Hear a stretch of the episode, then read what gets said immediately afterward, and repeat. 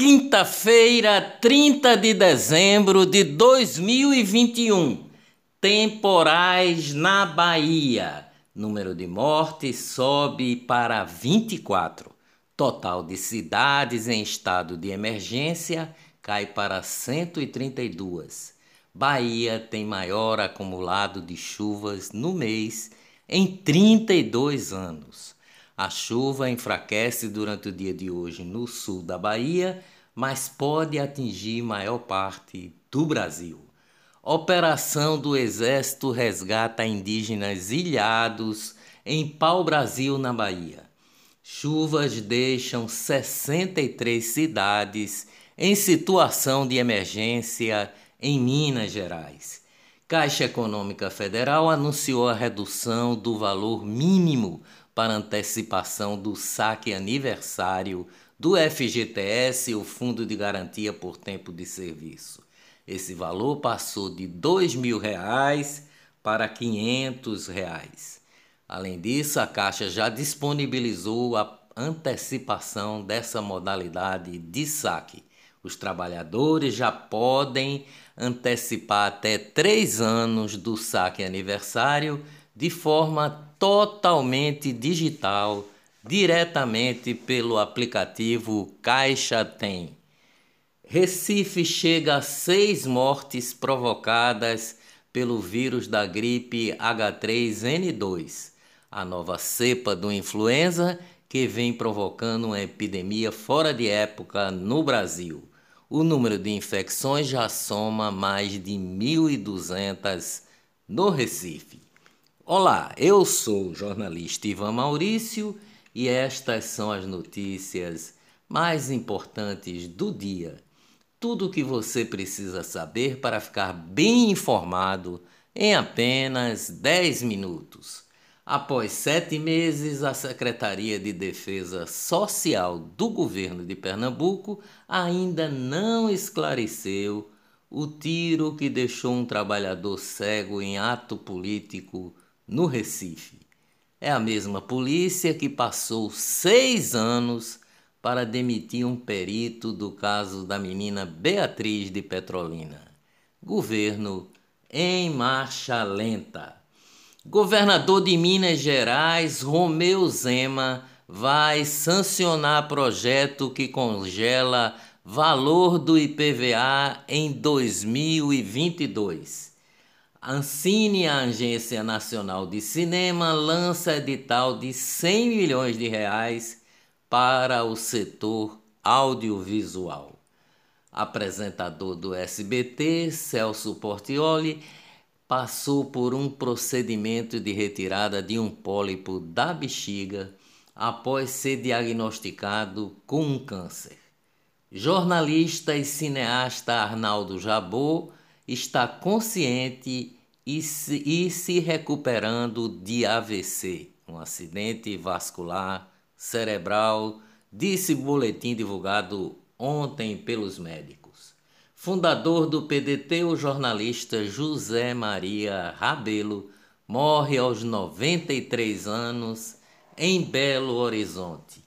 Maurílio Ribeiro, da dupla sertaneja com Luísa, morre aos 28 anos em Goiânia, Goiás, vítima de tromboembolismo pulmonar. Corpo de Maurílio será velado em Imperatriz, no Maranhão, sua cidade natal. Cantor Iago da dupla com Santiago morreu ontem após meses de luta contra um linfoma. A doença causou um pneumotórax que tirou a vida do artista de 29 anos. Economia no Brasil. Contas públicas têm superávit de 3 bilhões 870 milhões em novembro. Foi o melhor desempenho para o mês desde 2013. Significa que o governo federal arrecadou mais do que gastou. As contas públicas podem fechar no azul pela primeira vez desde 2013, este ano. Negócios no Brasil. Fiat Uno sai de linha no Brasil. Águas do Brasil vence leilão da SEDAI com lance de 2 bilhões e 200 milhões. A Companhia Estadual de Águas e Esgotos do Rio de Janeiro, a SEDAI, é uma empresa de economia mista que tem como maior acionista o governo do estado do Rio de Janeiro. E a Águas do Brasil é um grupo que lidera o setor de concessões privadas, prestadoras de serviços de abastecimento de água, coleta e tratamento de esgotos no Brasil. Negócios em Pernambuco. DASA anuncia a aquisição de centro de diagnóstico Boris Berenstein. A SAL Participações é controladora do centro de diagnóstico Boris Berenstein, que está entre os mais tradicionais centros de imagem e diagnósticos de Pernambuco e possui seis unidades em Recife e região metropolitana. A DASA é a maior rede de saúde integrada do Brasil, está entre as cinco maiores do mundo. É composta por um grupo de unidades de medicina diagnóstica presentes em todo o país. A transação amplia a presença da DASA em Pernambuco, onde passará a deter mais de 80 unidades. Política: empresa criada pelo senador do Podemos fornecerá as urnas eletrônicas em 2022. A empresa paranaense Positivo Informática fornecerá 176 mil urnas eletrônicas no pleito de 2022. Fundada em 1988 pelo hoje senador Oriovisto Guimarães do Podemos, a empresa ficou famosa pela fabricação de computadores. Hoje, Oriovisto Guimarães já não faz parte da sociedade da empresa, que é de capital aberto, mas tem o controle acionário nas mãos de cinco famílias. Com sede em Curitiba, Positivo tem fábricas no Paraná, na Bahia e no Amazonas.